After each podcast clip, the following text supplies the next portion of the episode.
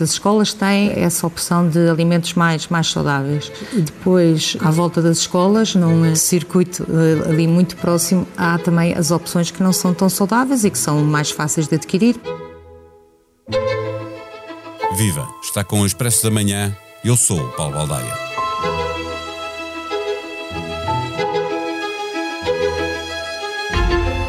A taxa de obesidade nas crianças portuguesas mais do que triplicou dos anos 70 para agora. Os hábitos alimentares mudaram, houve um êxodo do interior rural para o litoral industrializado, os alimentos processados ganharam cota e tornou-se mais fácil e mais barato comer não saudável que comer saudável. A publicidade deu uma ajuda. Estamos hoje melhor informados e isso contribuiu para atenuar os malefícios de uma alimentação sem regras. O governo limitou a venda de produtos prejudiciais à saúde nos bares e cantinas nas escolas, recomendação antiga que agora foi plasmada num diploma legal, porque o incumprimento das recomendações era significativo.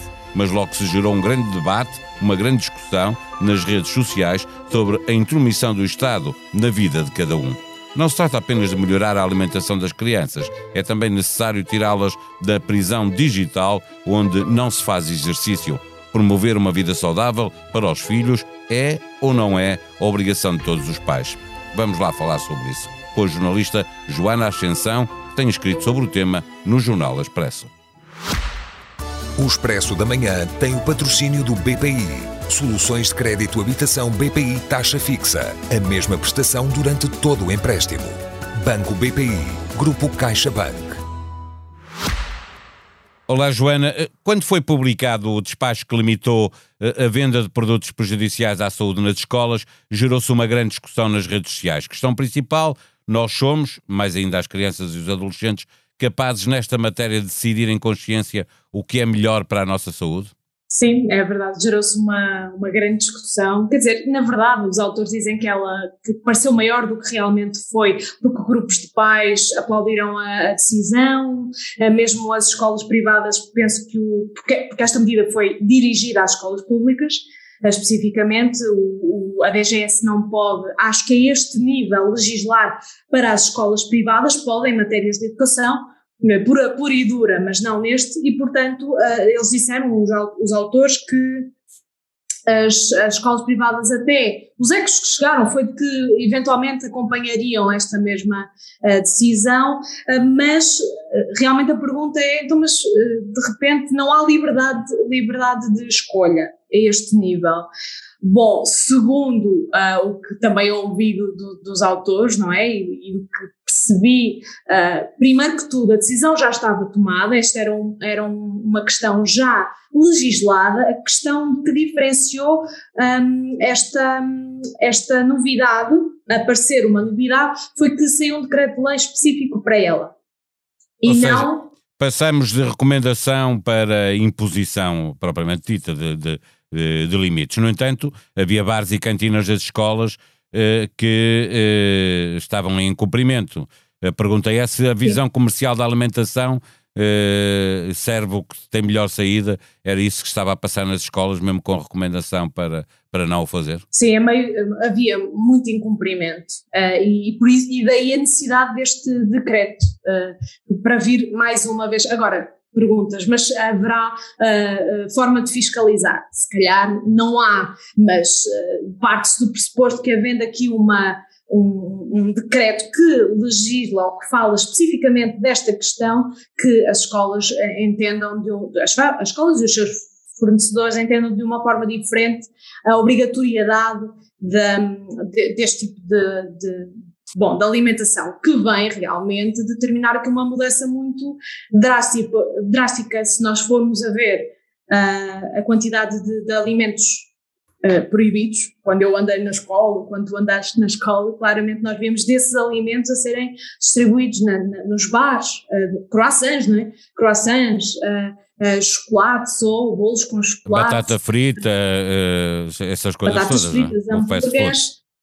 Essas refeições mais leves, sim, e depois nas máquinas, se calhar, uh, uh, os refrigerantes, os, os, os néctares, uh, que, que, também neste caso são proibidos porque só são permitidos os sumos de fruta natural, a água, A questão, num dos textos que tu escreveste no Expresso, falas de, do facto de que aquilo que nós comemos na, na infância e na adolescência influencia o que comemos ao longo da vida. Há, portanto, aqui uma necessidade acrescida de criar regras de boa alimentação logo no início, quando vamos para a escola. Há evidências até, e esse tema ainda nem sequer foi muito explorado, jornalisticamente pelo menos, uh, há evidências de que até ainda no útero da mãe, os fetos uh, estejam já uh, a adquirir hábitos alimentares, nem que seja dos sabores, dos ingredientes que a mãe come e, portanto, aca acabam por ir também um, para, para, para ser, acabam a ser alimentação do, do bebê,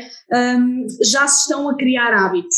Uh, há provas científicas nesse sentido. E, portanto, logo no início uh, de, dos primeiros anos de vida, uh, esse, esses hábitos também estão a ser muito, muito estruturados. Se uma criança até aos 3 ou 4 anos, vamos imaginar, não prova nunca um, açúcar, ou açúcar do, do, no seu estado, açúcar é um, um, palavrão, não é? Nós sabemos que há bons açúcares, ou há menos maus açúcares e há piores açúcares, mas se não prova dos piores açúcares, ela não tem necessidade nenhuma de os comer. Mas como são ingredientes que realmente nós associamos ao prazer, quando ela os vai comer, vai achar que são bons e, portanto, vai criar um hábito uh, de, ou, ou, pelo menos vai tentar comer mais vezes, não é, por associação ao prazer e, portanto, vai criar um hábito.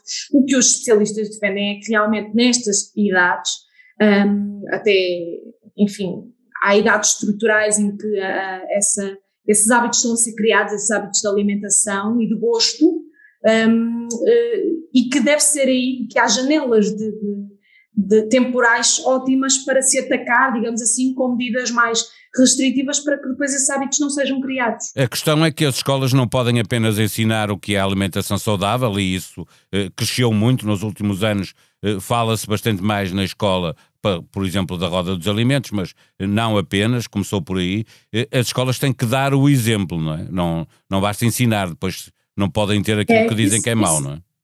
Essa é das grandes novidades. Uh, há todo um historial de, uh, de, desta questão da, de, do ensino da alimentação e do que é uma boa alimentação, que primeiramente procurou uh, efetivamente ensinar. Quando a obesidade começou a crescer, é infantil, mas também a obesidade no seu geral uh, da população, e, foi, e é uma questão mundial, como sabemos, é aliás um dos, dos pontos emergentes da saúde pública em todo o mundo.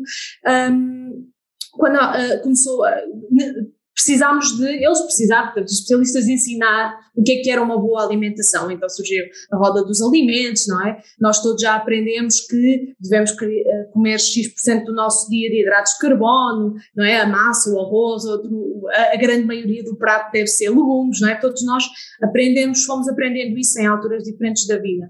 Entre outros ensinamentos. E isso vem, inclusivamente, nos manuais escolares.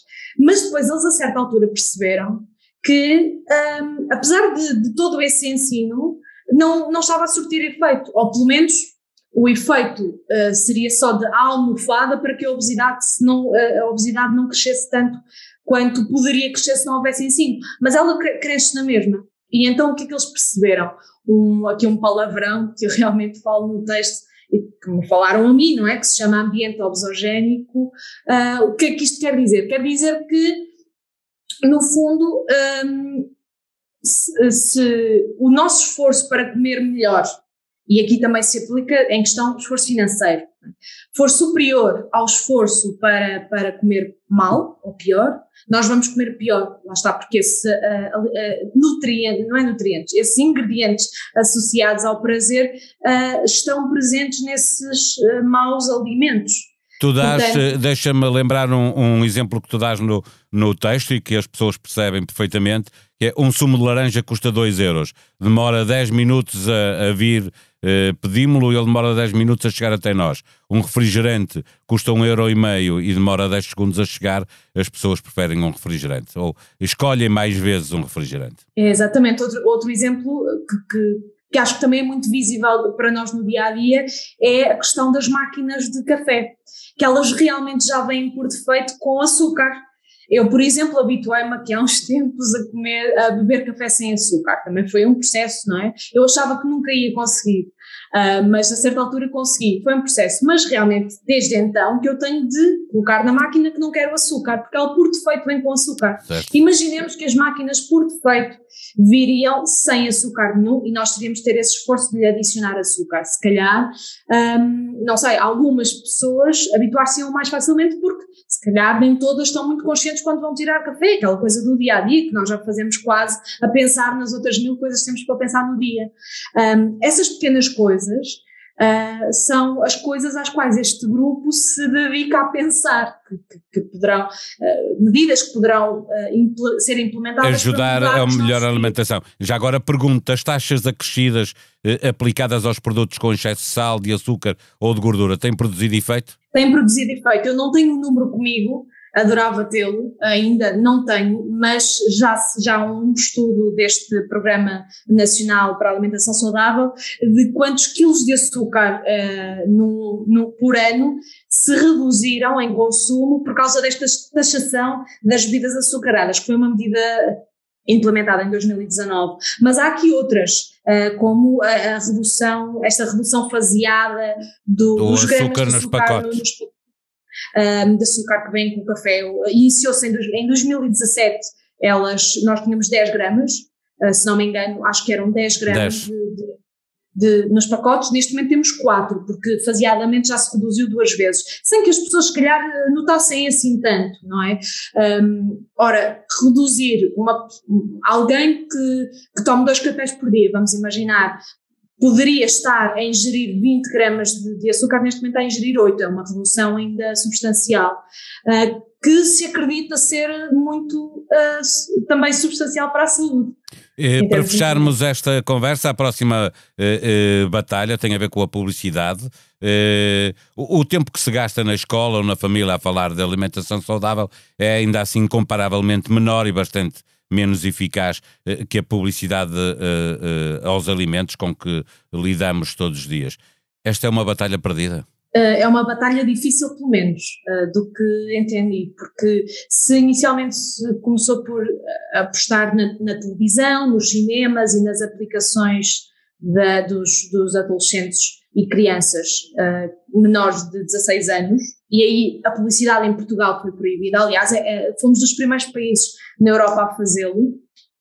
Um, neste momento, essa medida é QB apenas, porque um, é QB quer dizer, enfim, porque nós temos uma, um monstro chamado internet e, e, e, que é muito, muito difícil de, de lidar por estes especialistas. Então, o que, o que eles dizem é que vão ter de haver, um, enfim, medidas novas, uh, medidas até a nível europeu, que é difícil um país só, uh, sozinho, uh, tu, determinar Impor regras no digital é muito difícil.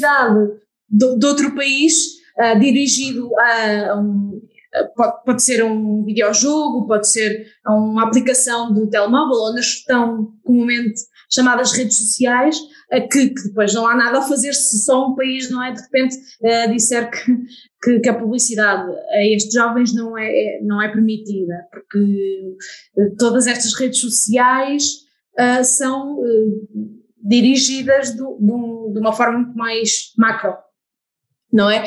E, portanto, o que eles dizem é que não, eles não, não dizem que é uma batalha perdida, mas dizem que é uma batalha difícil e que depende de um consenso muito maior, esta publicidade dirigida e, e, e disponível na internet a toda a hora. E dizem, inclusivamente, que uh, a, a, a, pandemia e a necessidade, as aulas em casa e a necessidade de, de olhar para um ecrã uh, do computador tantas horas a fio eh, eh, fez complicar ainda mais este processo.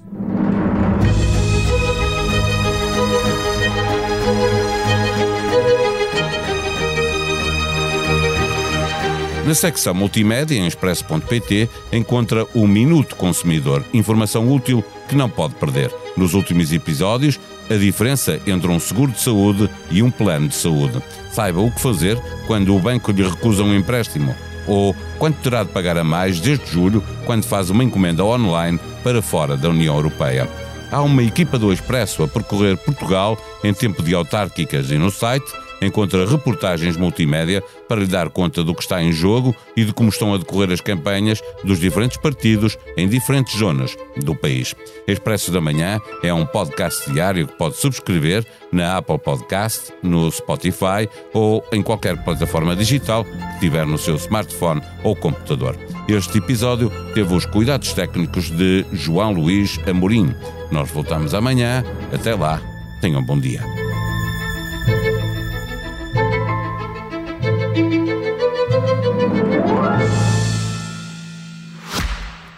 Expresso da Manhã tem o patrocínio do BPI.